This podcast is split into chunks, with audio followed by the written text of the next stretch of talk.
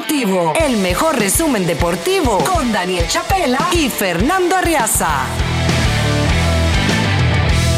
Bienvenidos a una nueva emisión del Expreso Deportivo, la que corresponde a este miércoles 27 de septiembre.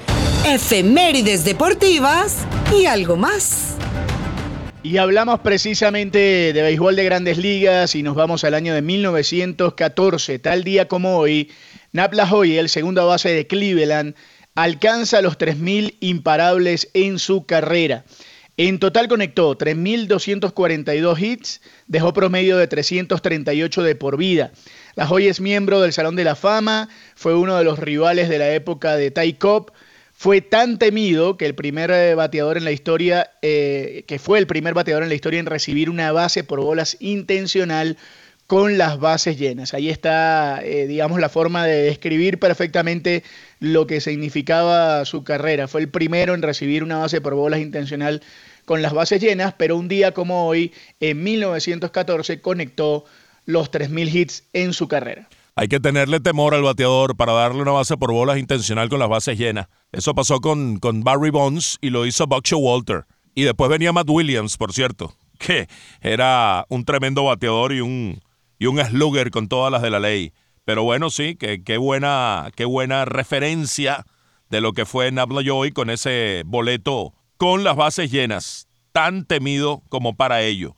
Pasamos a 1919.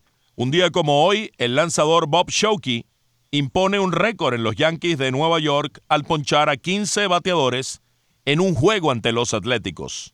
El registro perduró 59 años hasta que Ron Guidry, el relámpago de Luisiana, ponchara a 18 contrarios en un juego durante la campaña de 1978.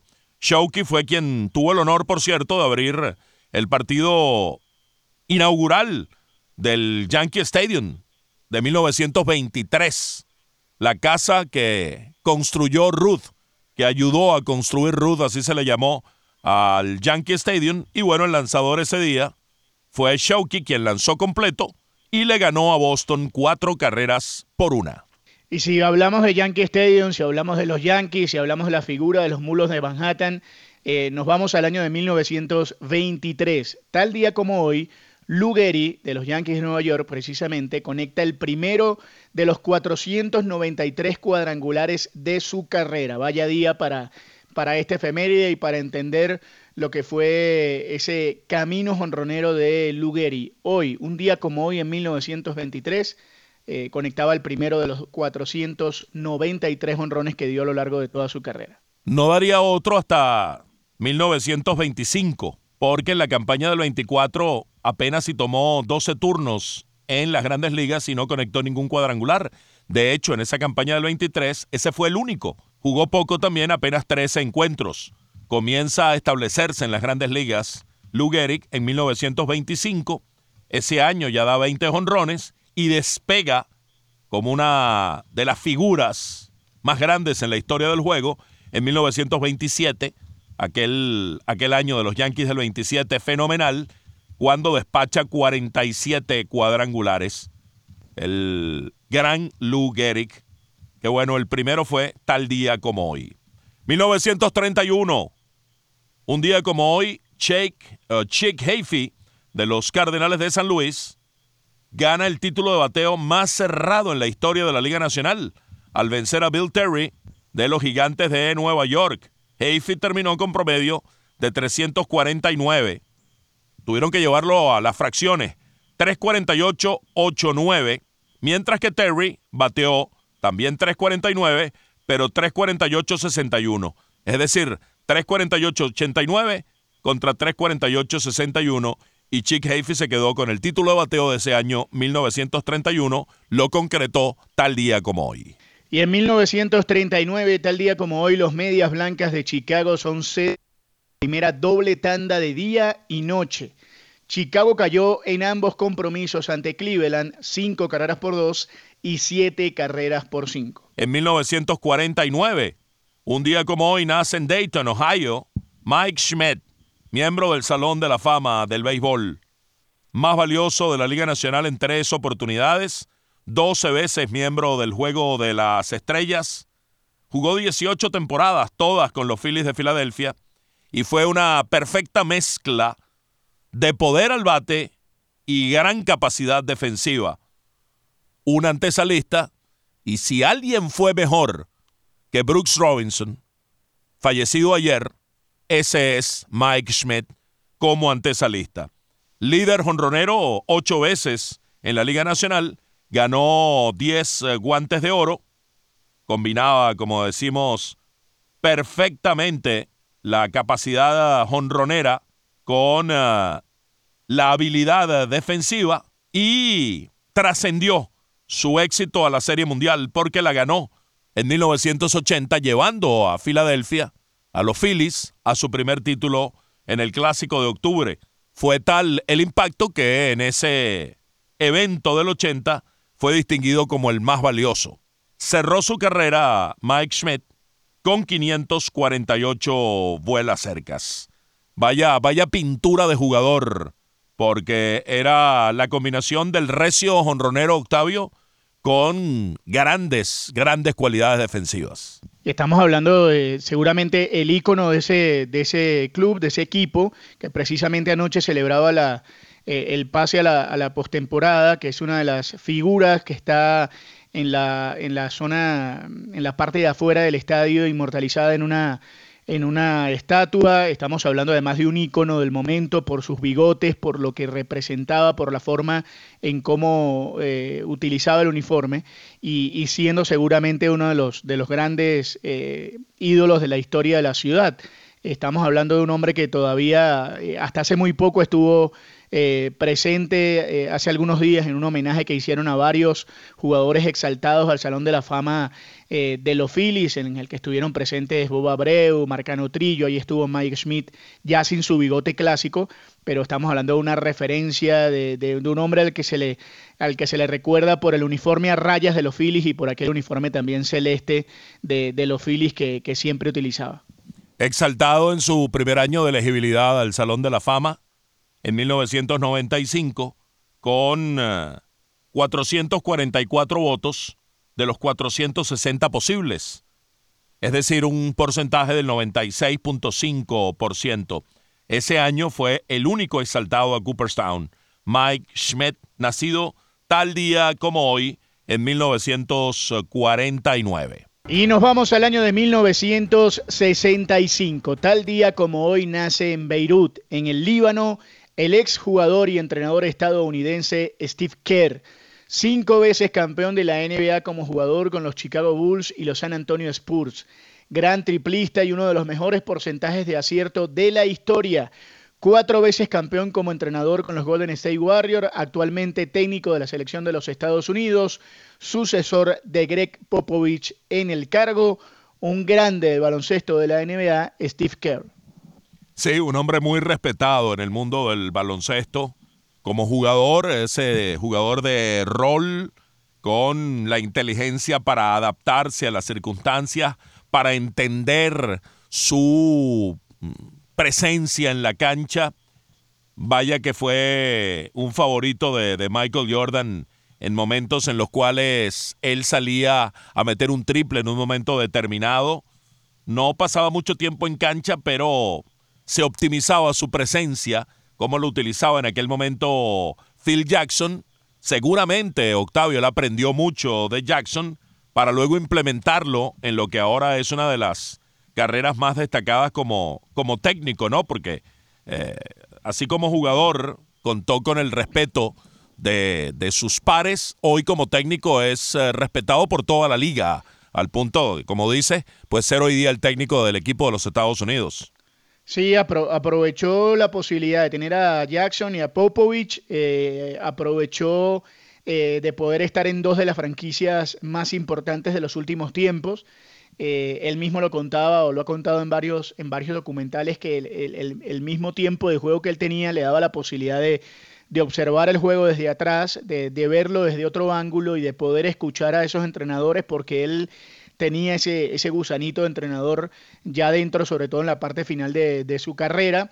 Y, bueno, eh, nada, nada más y nada menos que tuvo a esos profesores en el camino como para poder entender eh, lo que hoy hace con, Golden State y con la selección de los Estados Unidos, más allá del fracaso reciente en el, Mundial de, Baloncesto. Pero estamos hablando de un hombre que, bueno, tenía que utilizar, más allá del talento, tenía que utilizar el cerebro y, la acción de juego en el campo, en el campo, en el tabloncillo para para poder eh, reflejar lo que, lo que querían de él y luego lo, lo terminó trasladando a, a su profesión de director técnico como para poder seguir desarrollando todo, todo eso.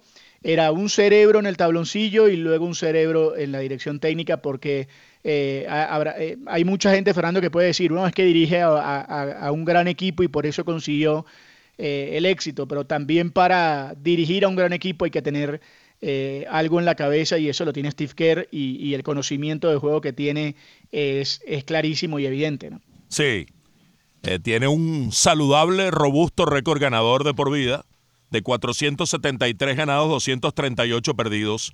Eso es un punto 665 de porcentaje ganador, una sola campaña perdedora, que fue aquella de transición de la 2019-2020, de solo 15 ganados y 50 perdidos. Pero de resto, eh, registros ganadores cada año, incluyendo el histórico de 73 y 9 en la 2015-2016, cuando ganó su primero de, bueno, no, ese año no ganó el campeonato, venía de ganarlo el año previo, con todo y esa marca fabulosa, ese año perdió la, la final, pero tiene cuatro anillos, cuatro títulos como técnico Steve Kerr. Pasamos a 1973, un día como hoy, Nolan Ryan de los Angels poncha a 16 bateadores de los mellizos en 11 innings e impone un récord de más ponches en una temporada con 383. Ryan, en su última salida de la temporada, necesitaba 15 abanicados para igualar el registro de Sandy Koufax, el brazo izquierdo de Dios, de 382 ponches. Fiel a su fiereza competitiva, Ryan consiguió justo lo necesario, 16 ponches y la víctima del ponche récord fue Rich Reese, el último out de aquella victoria 5 a 4 ante Los Angels. 1973, última salida de la temporada.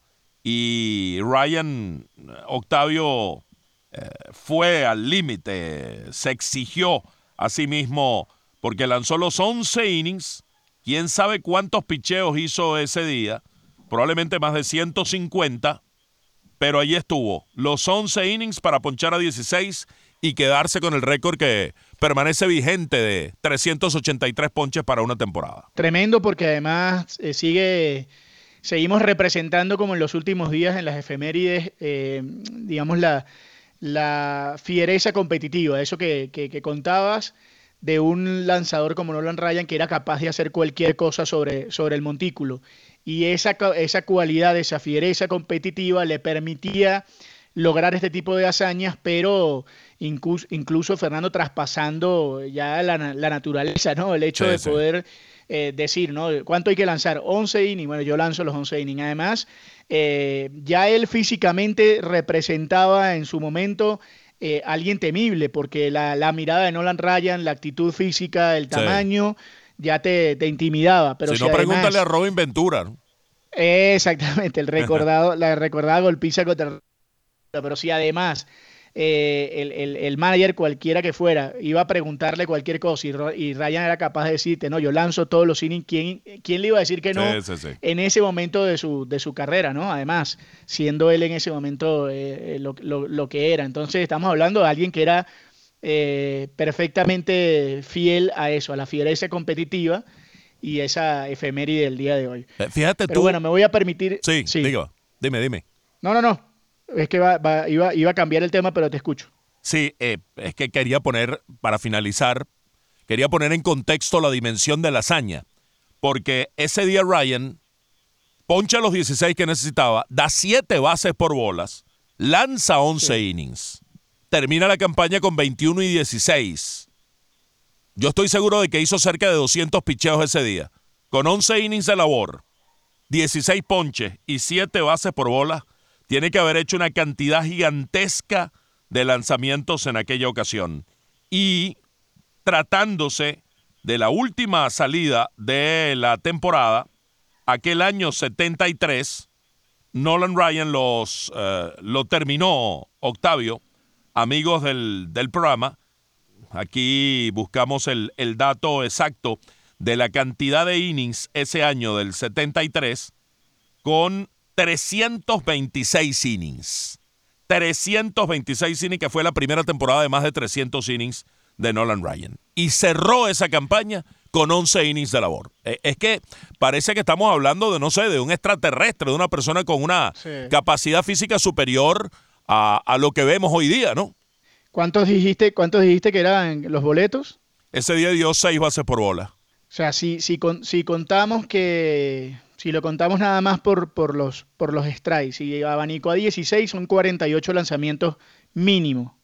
¿Sí? Sí, probablemente algunas cuentas de 3 y 2 y quién sabe. Exacto, exacto. Mínimo tiene que haber lanzado 48 para abanicarlos. Después, bueno, eh, las, las, bolas y demás que había, pero tenemos una idea, vamos a suponer 48. Y luego, si dio 6 boletos eh, por 20, ya ahí son casi 80 lanzamientos nada más ahí. Sí. Nada más ahí.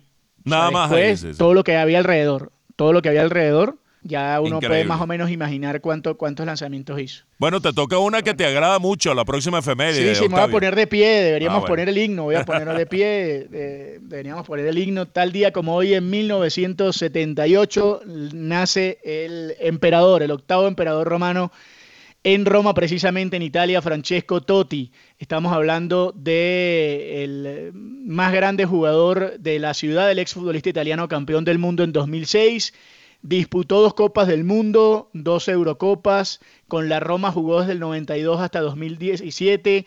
Ganó una Serie A, dos Copas Italia y dos Supercopas de Italia con la Roma.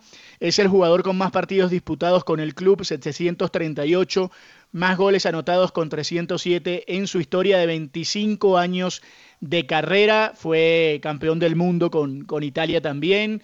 Eh, estamos hablando, digamos, no solo del jugador eh, o, de uno de los grandes jugadores de la historia del fútbol italiano y del fútbol mundial, sino evidentemente del ícono más importante que tiene eh, la Roma y, la ciudad en cuanto al tema deportivo, más allá de la, rivalidad entre Lazio y Roma. Eh, sin duda alguna el, apellido de Totti es el, más importante en el deporte de la, ciudad y, bueno, hoy está, cumpliendo años en medio de una transición porque José Mourinho quiere eh, vincularlo nuevamente al club. Él está eh, manejando jugadores con una agencia de jugadores, eh, con un negocio con otros ex compañeros de la Roma. Está en, un proceso de transición, pero estamos hablando de, de uno de los más grandes futbolistas italianos de todos los tiempos. Un centrocampista con capacidad goleadora, ¿no? Tenía un disparo de media distancia fabuloso y también hacía pases de larga distancia milimétricos, muy inteligente, con una visión periférica de juego que marcaba diferencias, ¿no? Sí, porque era, era un jugador con, esa magia, con digamos con la, con la habilidad del regate, del taco, del túnel, que en Italia en esa época no era eh, muy común, era de estos jugadores que se daba el lujo, por ejemplo, de hacer estas cosas. Eh, el inventor, entre comillas, en Italia del sombrerito, eh, que en Italia le dicen el, el cuchallo, que levantaba la pelota por encima del arquero, lo hizo montones de veces, fue prácticamente el primer italiano que, cobró un penal a Lopanenka, eh, tenía esa, digamos, ¿cómo se llama eso? Esa... Eh, no, le importaba a quién tenía enfrente que tenía esa irreverencia, como diría el profe Richard. No le importaba a quién, a quién tenía al frente. Y bueno, hoy, hoy estaba viendo un compilado porque le hacía la, eh, la Roma entre los homenajes que le hace constantemente en el cumpleaños, pero hoy le hacían un homenaje de las pelotas que tocaba y no de los goles que hacía, ¿no? Y, bueno, la cantidad de tacos, de túneles, de, situaciones que hizo en esas jugadas hacían que fuese un jugador eh, con, esa, con esa magia.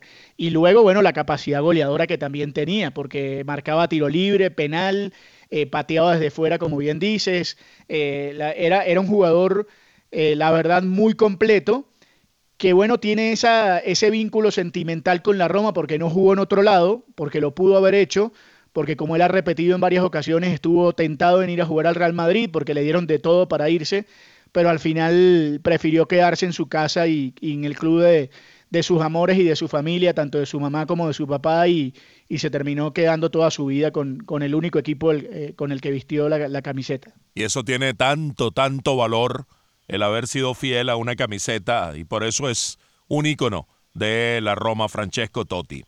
1988, tal día como hoy, el canadiense Ben Johnson es descalificado de la carrera de 100 metros planos de Seúl 88, los Juegos Olímpicos de Seúl 1988, después de su prueba de orina post-competencia, y esa prueba arrojó trazos de esteroides. El estadounidense Carl Lewis se quedó con la medalla de oro y el récord mundial de 9.92 segundos. Aquello fue, pues, un, un episodio sumamente triste para el canadiense Ben Johnson, pero bueno, quiso hacer trampa y no la pudo hacer.